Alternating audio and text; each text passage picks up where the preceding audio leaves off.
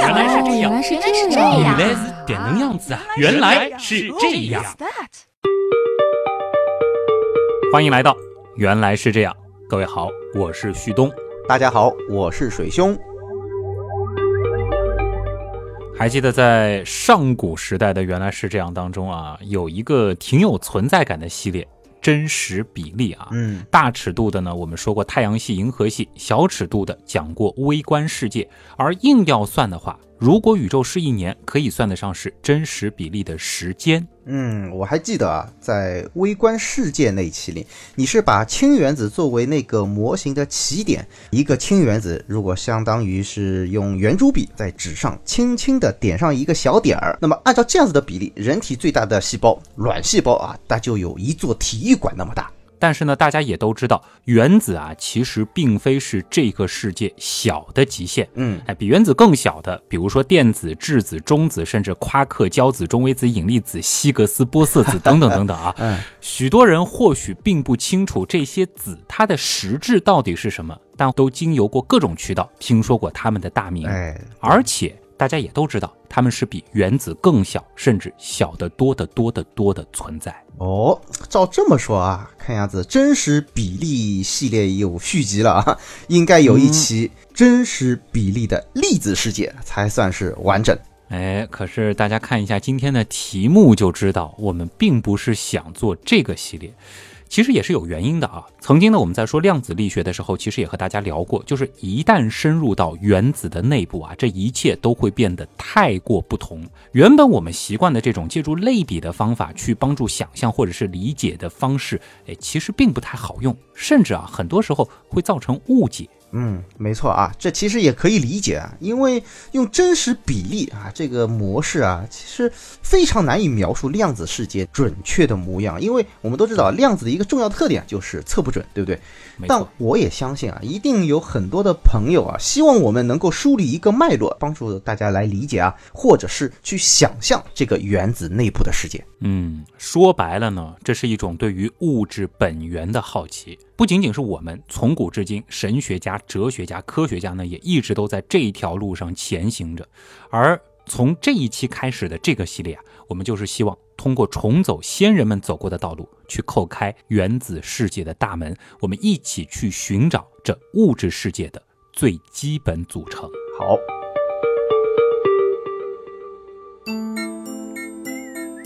什么是构成我们物质世界的最小实体？哎，人类对这个问题啊，已经是探索了几千年了。是，那么在古希腊语当中，原子的意思就是不可分割啊。嗯，在公元前五世纪啊，哲学家德谟克利特他呢就靠着直觉提出了这样的一个设想：人们可以将苹果切成两部分，然后呢每个部分再切成两部分，直到无法继续切割下去。嗯那么最后到达的这个最小单元，应该就是所谓的原子了。不过在那个时候啊，人们并不愿意接受这种十分违反直觉的猜测啊。苹果能够被拆开，那你说石头能不能被拆开？还有金属啊，甚至是人，对不对？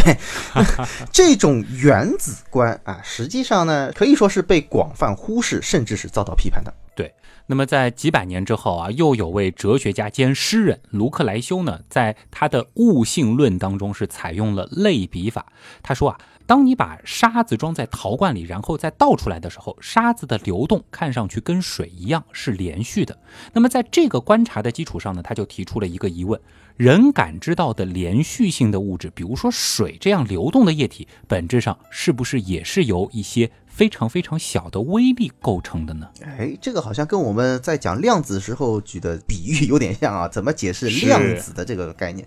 不过这些设想啊都没有在当时激起太多的涟漪啊，一直到十九世纪初，现代化学诞生后，原子这个概念才被重新提出，并且一步步得到了实验的证实。对，那么从此之后，我们是逐渐意识到，原子可以算得上是构构建这个物质世界的所谓基本积木。嗯而我们的世界呢，其实是由一百多种不同的基本积木搭建而成的。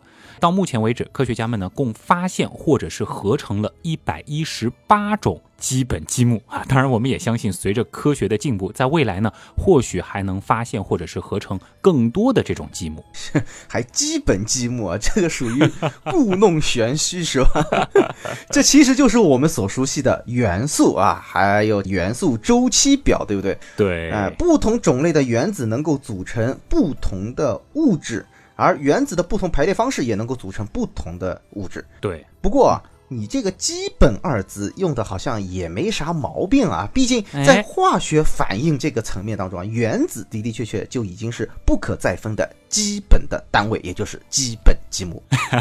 对，你想，在一八六九年门捷列夫的元素周期表被提出之后的很长的一段时间里啊，人们呢其实就觉得原子已经到头了，他们就认为原子就是组成这个物质世界的基本了。哎，毕竟啊，直到十九世纪末，人们还没有什么有效的工具能够来分析原子水平的物质结构。那到底是什么时候人们才开始意识到原子，哎，它可能没有想象当中那么简单的呢？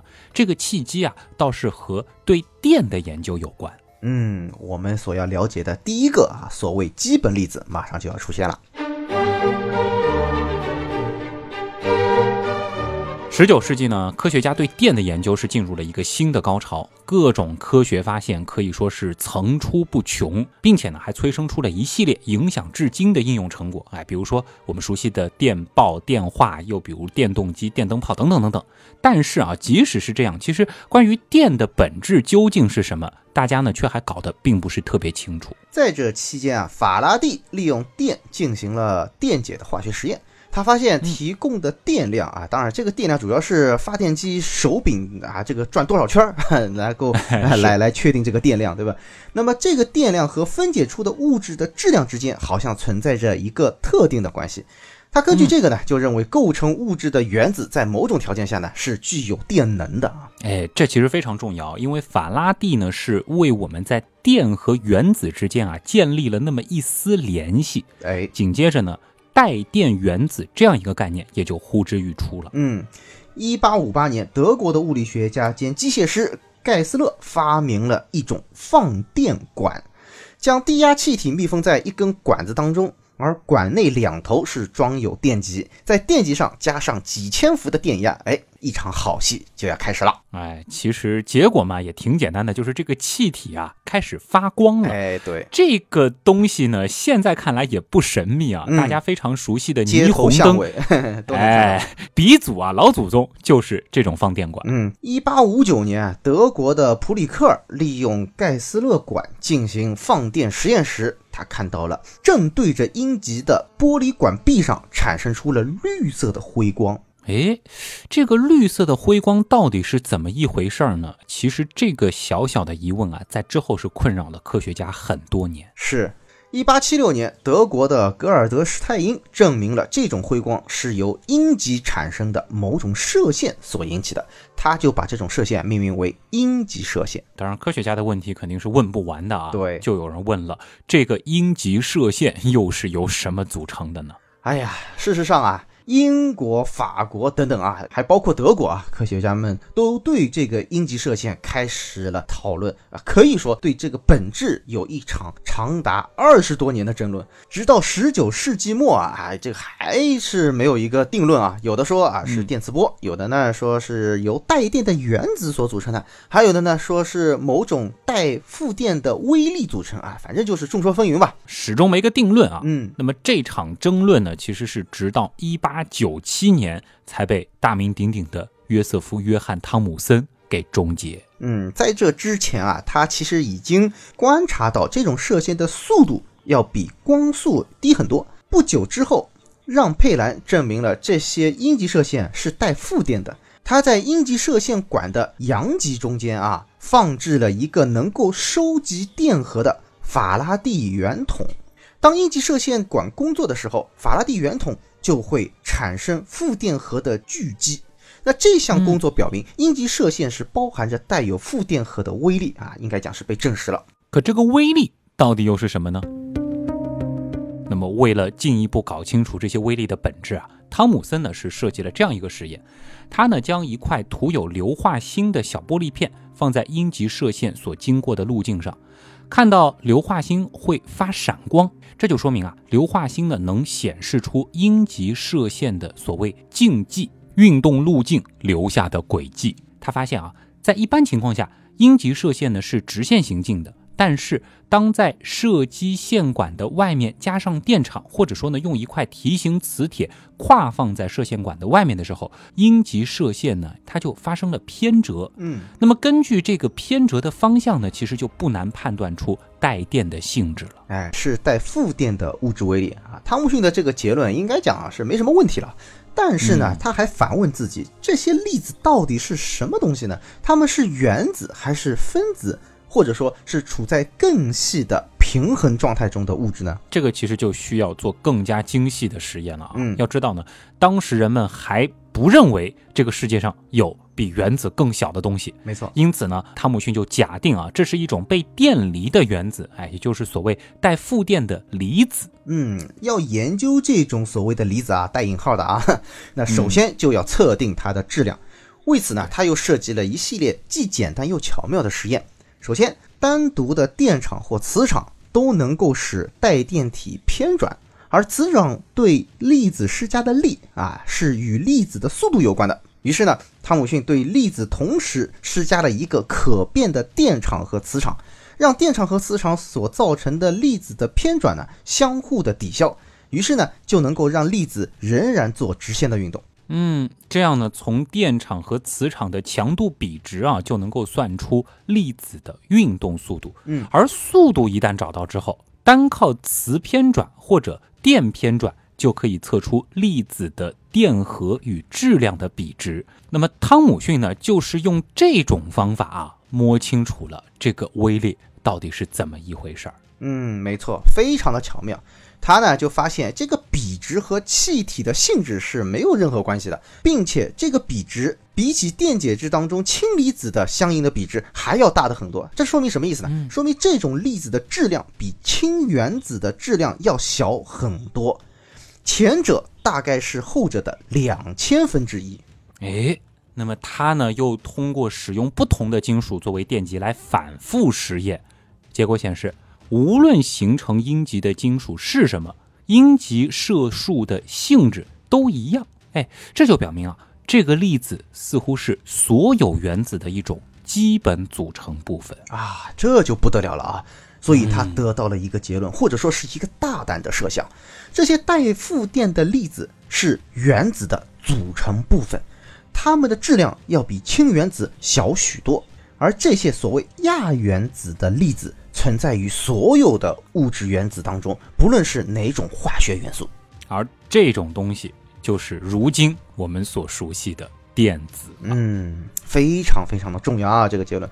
那电子的发现，应该讲，嗯，在整个物理学历史当中，也是一个里程碑意义啊，因为它让人们意识到原子并非不可分割。是。可是呢，接下来啊，一系列的问题也就接踵而来了。你想，既然电子是原子的组成部分，而且比原子小得多，哎，那么这个原子里面还有什么呢？或者说，原子的构造到底是怎么样的呢？嗯，对，这个很容易就会想到这一系列的问题啊。汤姆森提出了这样一个模型，他把原子想象成一个球啊，里面充满着带正电荷的物质，中间呢是散布着电子。好让原子整体呈电中性，哎，这个就是著名的葡萄干面包模型啊。嗯，尽管如今看来这个模型非常的简单，而且一直被很多的这个物理教科书拿来做负面例子，但其实直到一九一一年，大家几乎都在使用它。嗯，这就意味着一九一一年有一件大事儿要发生。一九一一年呢，一个更加先进的模型被同样大名鼎鼎的卢瑟福提出了。对，这个就是大家非常熟悉的所谓原子行星模型啊。但是呢，卢瑟福之所以能够有这种成就，又离不开放射性元素的发现。嗯。时间呢，我们又得回到一八九六年。贝克勒尔在研究一种盐晶体的荧光现象时呢，把晶体放在了用纸包裹的照相底片上，在晶体没有接受阳光照射的情况下呢，哎，他就把晶体和底片一起放进了抽屉。几天之后啊，他就发现，在黑暗的环境中，这些底片竟然被严重曝光了。哦，这是不是说明这些金属盐本身就会发出辐射呢？是，虽然说，哎，这种光我们肉眼看不见啊，但的的确确，证据就是这样。嗯，这个发现呢，又引起了大名鼎鼎的居里夫妇的好奇啊。呃，他们明白这种辐射的源头呢，应该是某些元素。在处理了大量的矿石之后啊，他们最终设法分离出了两种新的放射性元素，那就是钋和雷。嗯，放射性元素的发现给科学家有了这样一个启示啊。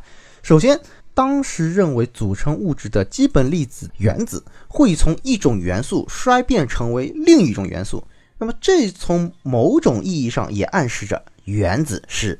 可以分的，否则你说怎么会变成另外一种，或者说又释放出某种东西来，对不对？而且原子里面啊，一定还存在着更加复杂的结构。没错啊，这也是一条线索，同样暗示着原子的内部。就在居里夫妇向世人宣告他们发现的这两种新元素的同一年，一八九八年，卢瑟福发现。铀和铀的化合物所发射出的射线啊，有两种不同类型。嗯，一种呢是极易吸收的，它称之为阿尔法射线；另外一种呢有较强的穿透能力，它称之为贝塔射线。嗯，再后来呢，法国化学家维拉尔又发现具有更强穿透本领的第三种射线，所谓的伽马射线。嗯，现在我们都知道这三种射线的本质啊，其实哎都不一样。阿尔法射线是不带电子的氦原子核。里面有两个中子，两个质子。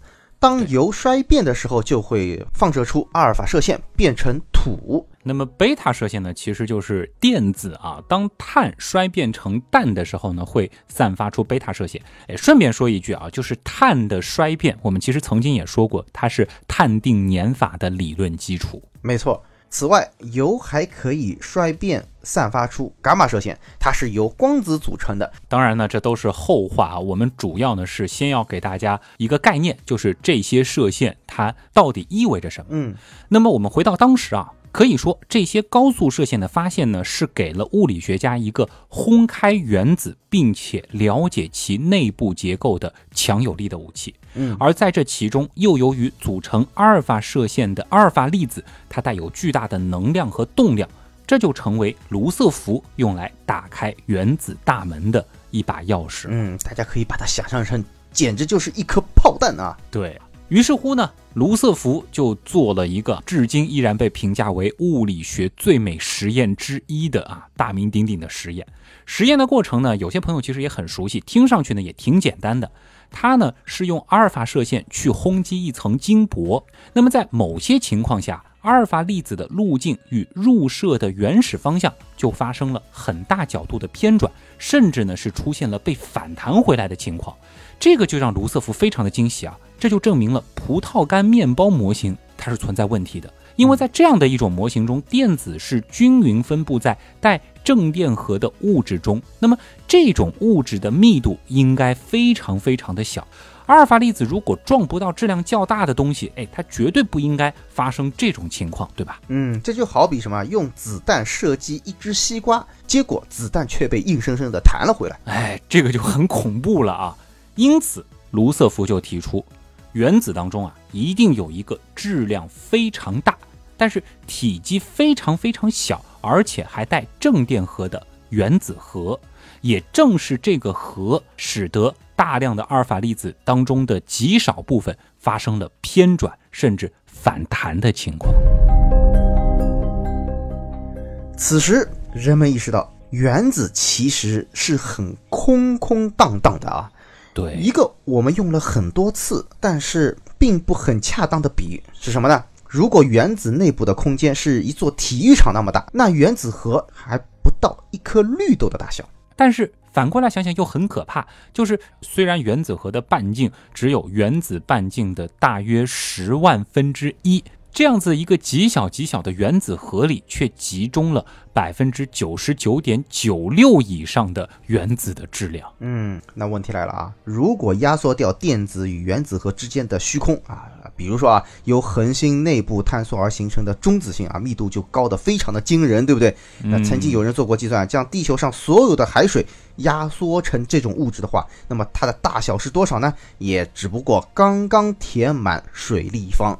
而渤海的海水，如果给它压缩一下，刚好也就装进观音的那个净瓶当中啊。对，哎，我们好像其实，在《天文原来是这样》当中聊中子星的时候也提到过啊，就是一勺中子星物质，那是非常非常可怕的。对，说的有点远啊，我们回到原子里，在原子核之外呢，这绝大部分的空间啊，那都几乎是空的。当然了。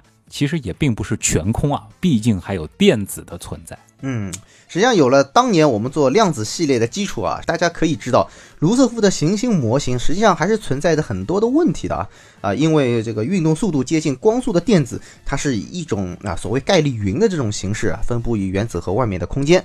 那么，在一些特定的半径啊，或者说更准确的讲，是一些啊描述能量级别的球形壳上的啊，那么电子它在那些地方出现的概率呢会更高一些。这部分的内容呢，具体其实是可以回听我们量子那个系列的啊，当时呢讲的会更加的详细。虽然水兄刚才所描述的电子云从图片上看是密密麻麻的，但其实这并非意味着原子内有着密密麻麻的电子啊，这个也是要和大家强调一下的。这些点。那仅仅代表着电子可能出现在这个位置的概率，所以呢，原子核之外的原子内部空间，它依然是无比空旷的。哎，这个时候是不是会有人问啊？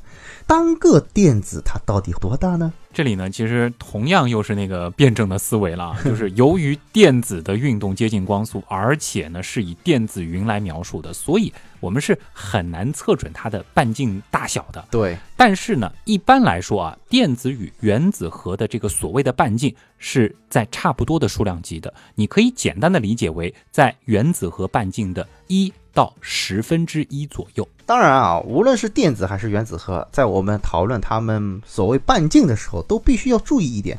虽然在描述一个宏观球体的时候，我们经常采用半径来表示它的大小，而在核物理当中，的确啊，也是会出现核半径这种概念的。但实际上，它并不是我们啊这个通常所说的啊半径。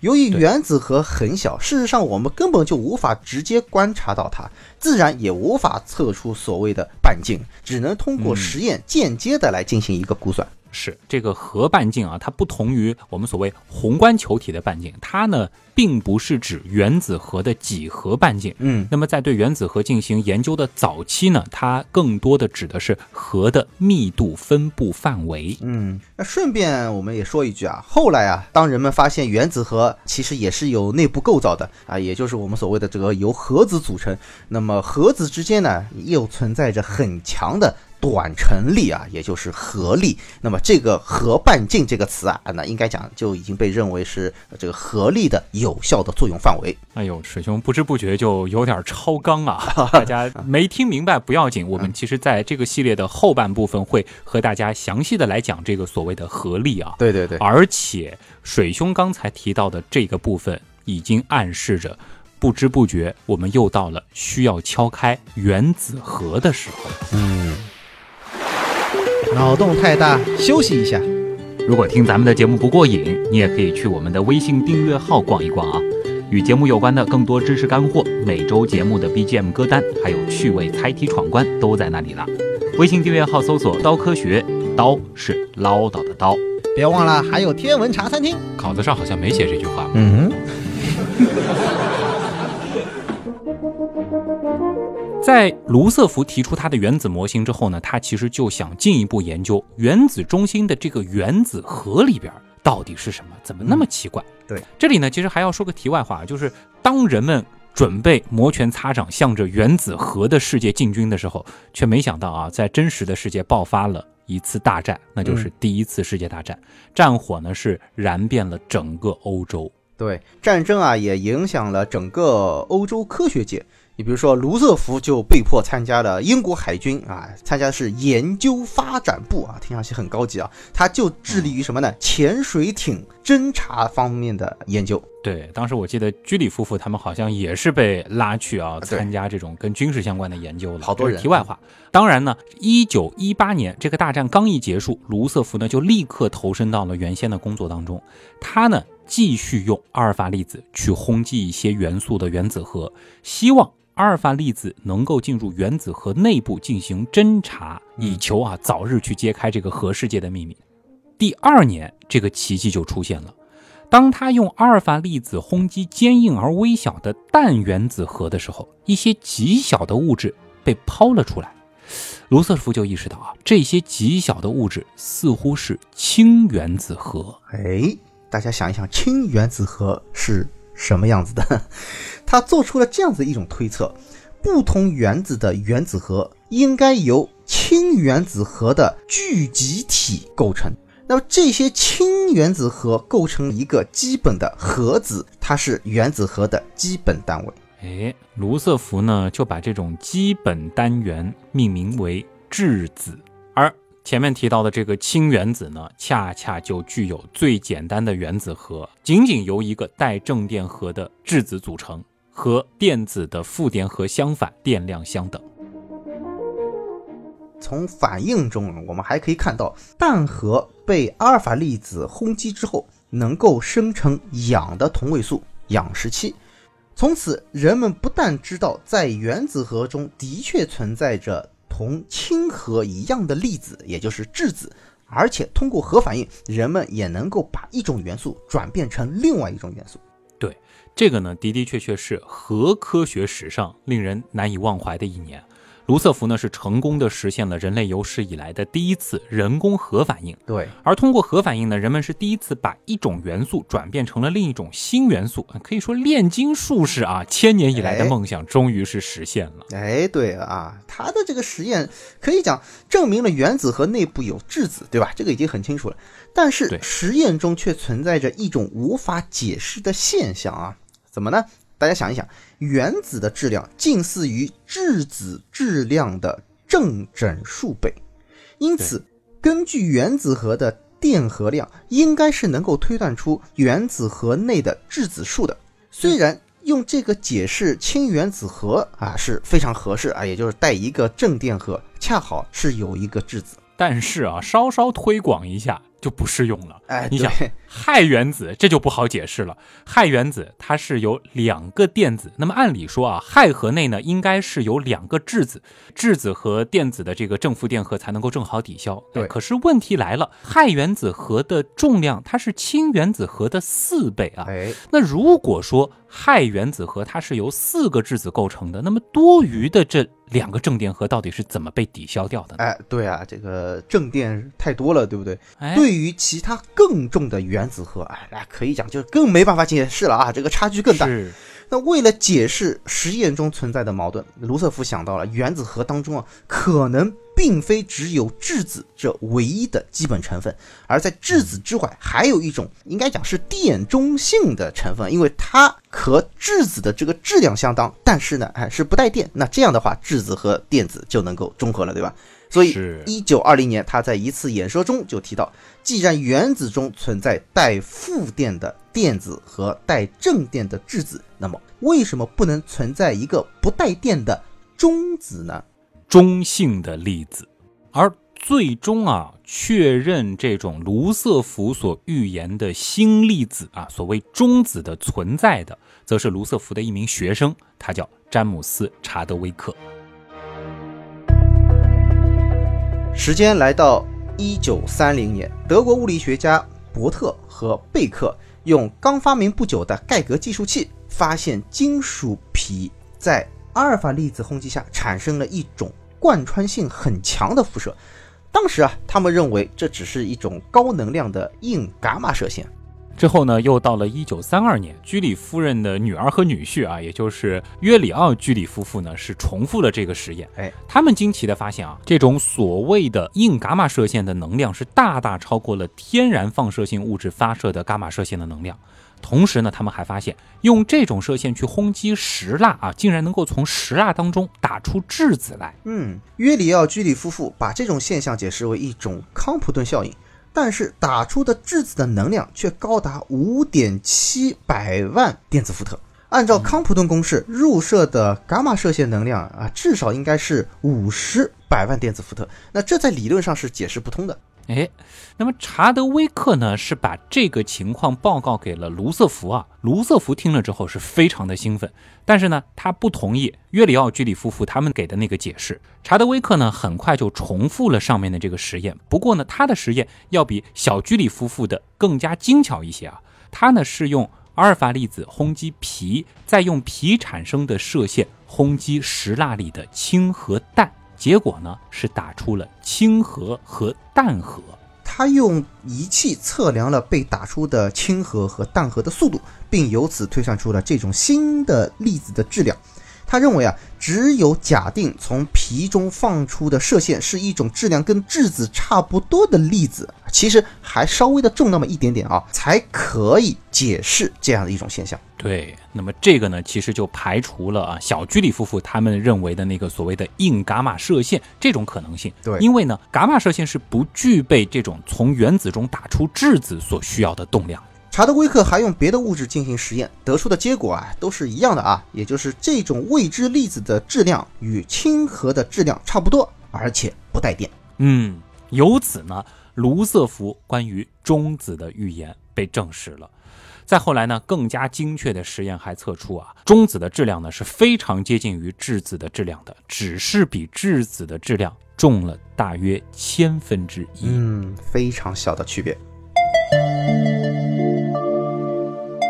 现在我们都知道了啊，原子核由质子和中子组成。那么在许多科普书甚至是物理书上呢，我们还经常看到，就是把质子和中子画成一堆堆在一起的圆球啊，感觉是一串葡萄的一部分似的，对吧？嗯，对。但是要提醒大家啊，这种表现方式啊，实际上并不准确啊。量子力学告诉我们，这些粒子实际上是一些波动的特性，对吧？像波啊，与所谓的康普顿波长是有一定的关系啊。有人呢提出了粒子是一种空间延伸的概念，这个波长与粒子的质量是成反比的，因此啊，电子的波长有可能是比质子要大一千八百五十倍啊。哎，所以呢，我们常看到的这种圆球形状的这类图像呢，严格来说它并不那么准确啊。哎，对，因为我们所说这个“形状”这个词啊，本来就不适用于量子尺度下的这个世界啊。严格来说啊，原子核是没有所谓确定的边界啊和形状的。但是由于核子的分布，它具有中间比较均匀，而边界上仅有一些比较薄的弥散层的这种特点啊，所以呢，我们就可以近似的把它看成是一块啊具有一定大小和形状的这个核物质，外面是包裹的一层薄皮啊，也就是所谓的弥散层，所以看上去呃是有一点像一个球体一样啊堆在一起，对吧？是是是，这个越说越远了，我们说回来，哎，虽然说发现原子核。是由质子和中子组成的，哎，这可是人类在对原子结构的研究中前进的一大步。但是呢，其实仍然是有重重的悬念没有解开啊。一个显而易见的就是，你想这个原子和中子它究竟是如何粘聚在一块儿，并且保持稳定的呢？哎，其实这个问题啊，也是很容易去想到，我们都玩过磁铁吧，对吧？我们都知道同性相斥。那么按理说，这个原子核内部都是带正电的质子，中子嘛是不带电的。那么根据同性相斥的原理，照理说他们会互相排斥，是吧？而这种斥力的大小嘛，应该和距离的平方成反比嘛。质子在原子核当中啊，是挨得如此的近，那么这个斥力应该是非常非常大才对。可现实当中，我们都知道，这些质子是非常紧密的团结在一起。哎，而且不仅自己团结，还把中子都给紧紧的抱在一块儿啊！哎，那么其实这就暗示着啊，在显而易见的所谓同性相斥之下。其实还藏着更深的激情，对不对？嗯，是的，那叫强相互作用力啊。其实这个概念啊，也就是顺着前面的思考而产生，因为它一定是一种非常强大的吸引力，才能够保持原子核粘聚在一起。是，当然了，这种力的作用范围很有限啊，它只能够在很短的距离内起作用。现在呢，我们知道它的这个作用范围是在十的负十五次方米这样子的一个极小的范围之内。哎，对，其实就是原子核的尺度那样，嗯，并且同时作用于质子和中子之上啊。相比之下啊，我们所熟悉的电磁力啊，还有万有引力啊，这个作用范围是非常大的，可以讲是无限的啊。但是大家不要小看强相互作用的这个范围啊，在它的势力范围当中，力量是极其可怕的。有多大呢？它是电磁力的一百三十七倍，是引力的十的三十九次方倍。哇！这个数字应该是在原来是这样当中曾经登场过的大数字里，也是排得上号的啊。是啊，可想而知啊，这个力是如此之强。所以呢，如果说我们想要砸开原子核，或者说还想要从中再砸出一些，比如说单个的质子或者是中子的话，那就得需要更大更大的力了，对吧？哎，这就抛出了一个问题啊，怎么才能砸得开呢？篇幅关系，预知后事如何，下回咱们再砸。原来是这样，就是这样。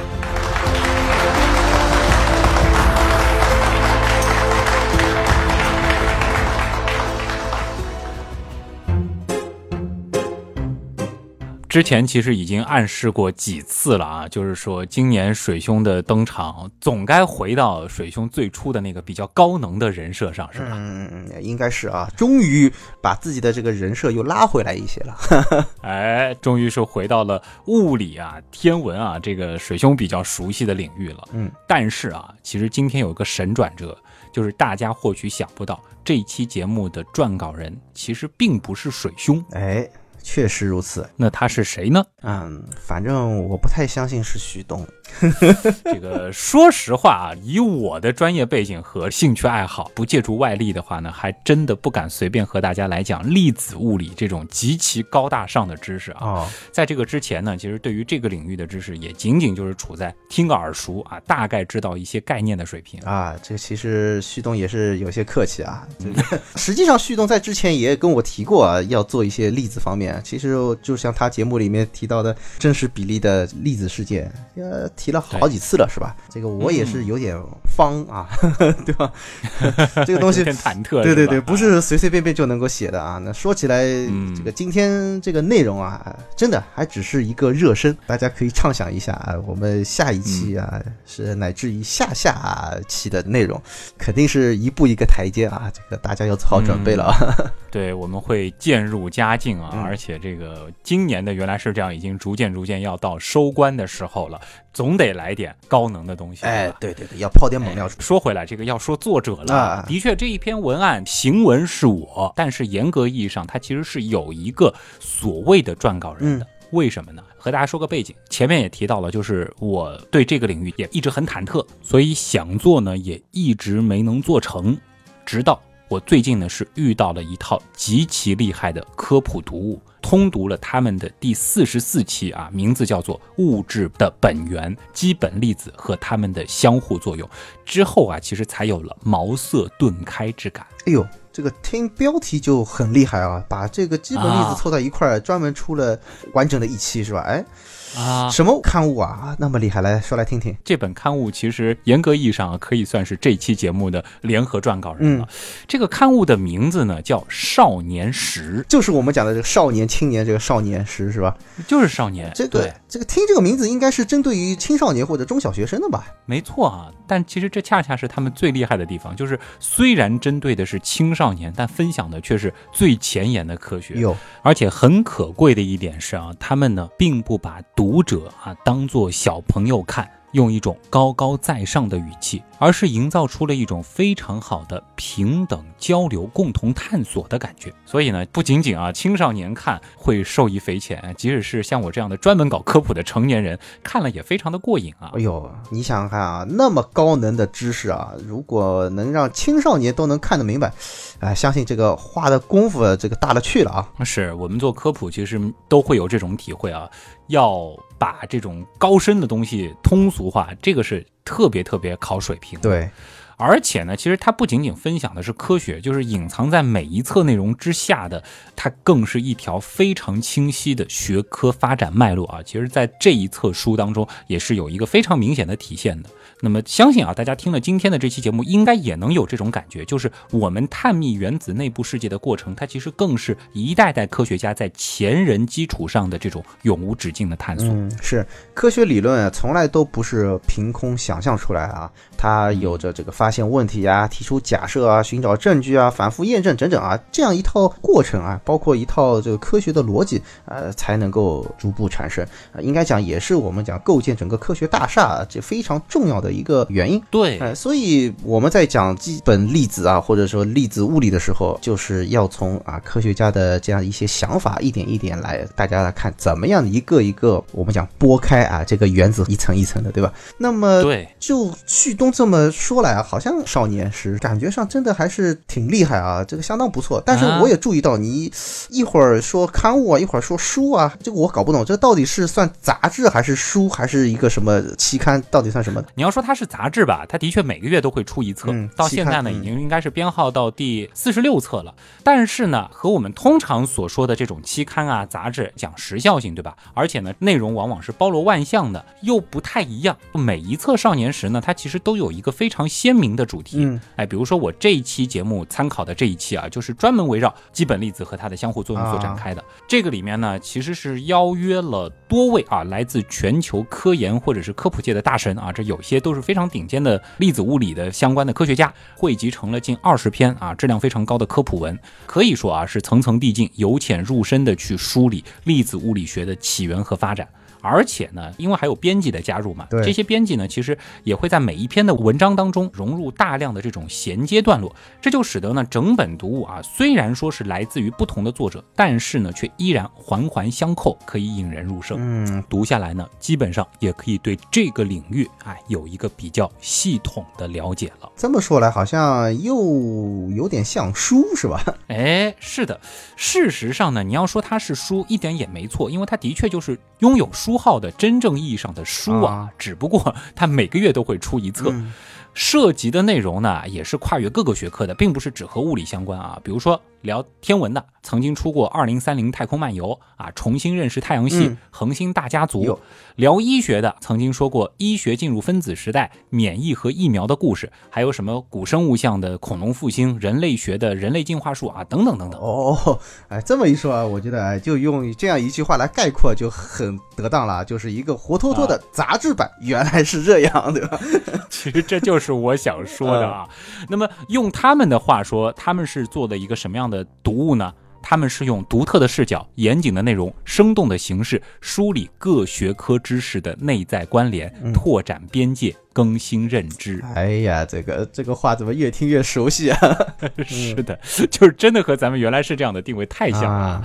其实最开始我的那个节目简介也是这样写的，就是严谨有趣，串联各学科知识的经纬线，对吧？还有一些小细节，就比如说在我们节目当中，经常有那个出门左转、出门右转啊，这种其实我们是串联往期甚至是未来某些节目的这种梗。嗯，他们呢其实也玩的非常溜啊，经常会有这一段，我们曾经在哪本书里面提过这一段。我们之后会讲。哎呀，怪不得你看旭东这个说的神采奕奕啊，看样子啊，我觉得是有一种遇到知音的感觉啊。对，哎，其实不仅仅是我们啊，他们在听说咱们原来是这样之后，其实也有同样的感觉。嗯，所以呢啊，这一期节目啊，或者说是这一次合作，也算是一拍即合了。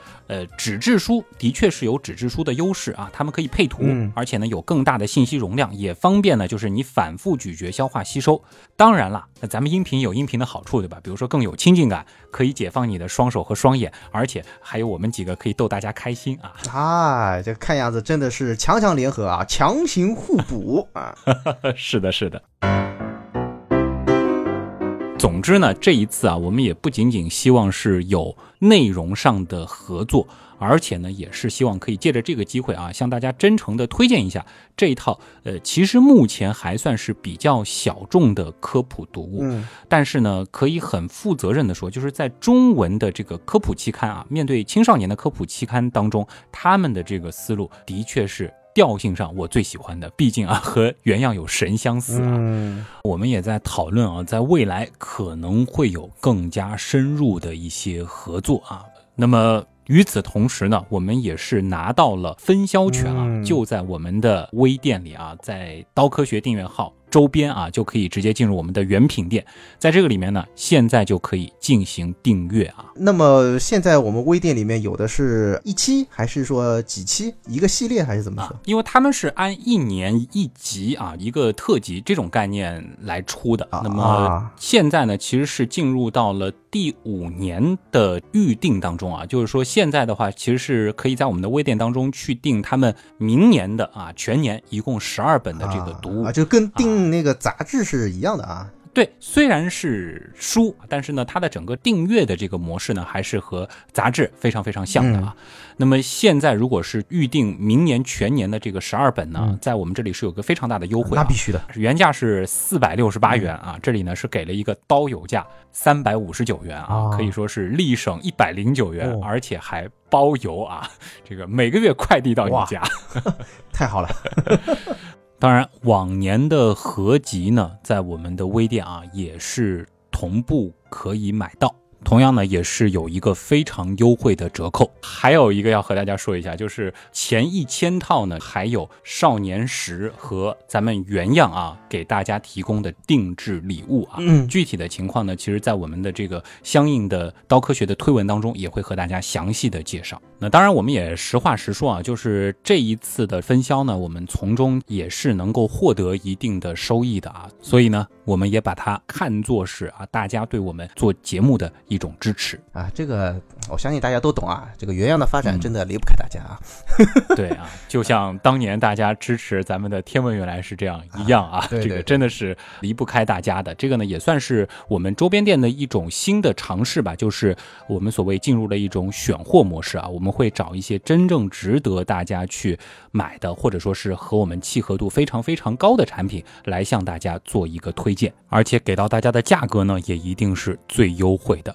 这个呢，其实也得益于我们庞大的刀友群体啊，所谓的团购价。对对对，当然啦，啊，既然有收益啊，我们两个说实话一直是赚钱这件事儿脸皮特别薄的人啊，嗯这个 还是会给大家有一个额外的回馈的。那么首先呢，我们在第一轮的分销或者说是明年期刊的订阅当中呢，会有五位我们直接给大家进行一个免单的操作。你符合我们这个免单要求了，我们直接加你微信，然后把这个钱退给你啊。啊，这是一部分，嗯这个还不是我认为最刺激的啊。嗯呃，水兄知道最近一段时间很流行那个锦鲤，对吧？嗯，很多地方都在抽锦鲤，是吧？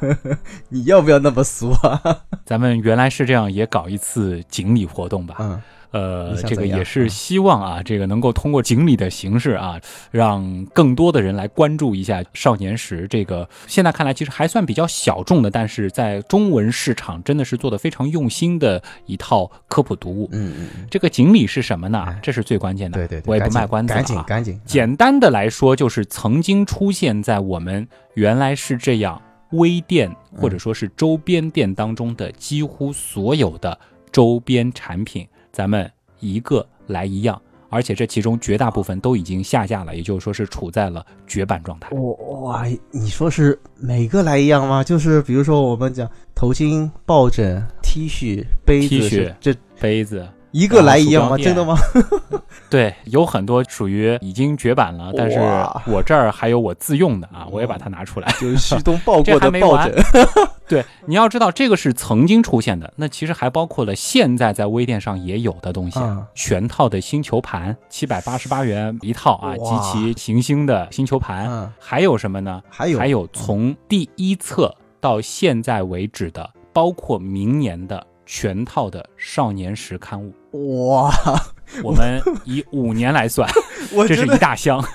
天哪，我觉得这些东西你 旭东是不是要去订一个标准集装箱才能够运啊？没那么夸张，但是我相信这个光是运费，这肯定是大几百要出去的啊。但是没关系啊，我们既然抽锦鲤啊，我们就会用这种方式来刺激一下大家。哎呀，拼了呀！我们会用一个非常非常公正客观的啊，保证让大家心服口服的方式啊，从现在开始吧，一直到我们规定的一个特定的时间，嗯这个期间在我们的微店当中预定明年少年时，或者说是购买过刊的前一千位朋友当中，来抽出这条锦鲤。嗯，而且呢，刚才说的还没完，其实我还想加上一个可能对大家来说更有意义的福利吧。你还想玩什么？呃，这里呢，其实也想征得一下水兄的同意啊，啊就是我想给那位幸运的锦鲤朋友啊送上一张午餐预约券。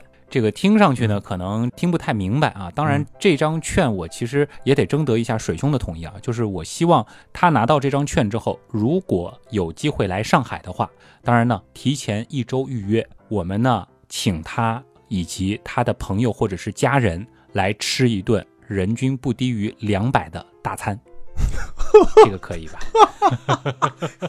这个送福利把人也给搭进去了，哎，这个才有诚意嘛，哎是不是？可 以可以，太有诚意了这。个，总之呢，我是希望啊，就是这条原样的锦鲤啊，是真的能够让绝大部分的刀友这个非常羡慕以及心动的。啊，那是绝对的。我跟你讲，这个如果晒出来的话，那肯定是拉仇恨这个礼物单呢，具体写出来非常的长啊，总之诚意满满的。啊那。么具体情况呢，大家可以到我们的刀科学的这个订阅号当中啊，去看一下相应的这一条推送。这个里边呢，会有非常完整的这个参与活动的方法，以及最后可能得到的这个礼物。对，赶紧过来啊！只有一千名啊，只有一千名啊！现在就赶紧抓起电，不用抓电话啊，不用抓电话。呃，说明一下啊，是参与抽奖的只有一千名。总之呢，还是希望啊，大家能够关注一下啊，两个团队吧，一个是做杂志的少年时，嗯以及做音频科普的原来是这样啊。对，真的是我们的成长其实都离不开大家的支持，没错？，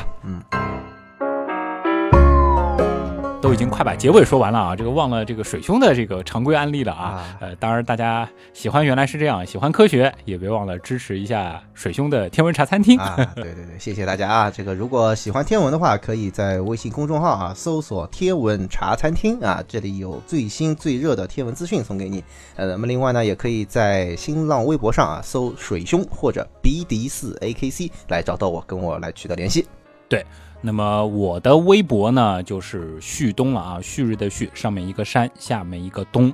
那么在微信订阅号，我们刚刚也重复过了，就是搜“刀科学”，这是我们节目的官方微信订阅号，记住了，“刀科学”，刀是唠叨的刀。那么在刀科学里面呢，点周边就可以进入到我们的原品店了。嗯在这个其中呢，啊，就可以去选择啊，包括少年时杂志以及我们的全网独家的星球盘等等啊，一系列我们为大家精选的商品了。没错，当然，大家也别忘了在 QQ 群啊找一找原样刀友会啊，这是我们的一个粉丝大家庭啊，一共呢是八个群，现在呢每个群都还有一定的名额啊，大家选择你喜欢的群头像或者是喜欢的群名称加入即可。当然呢，不建议大家加过多的群、啊。对。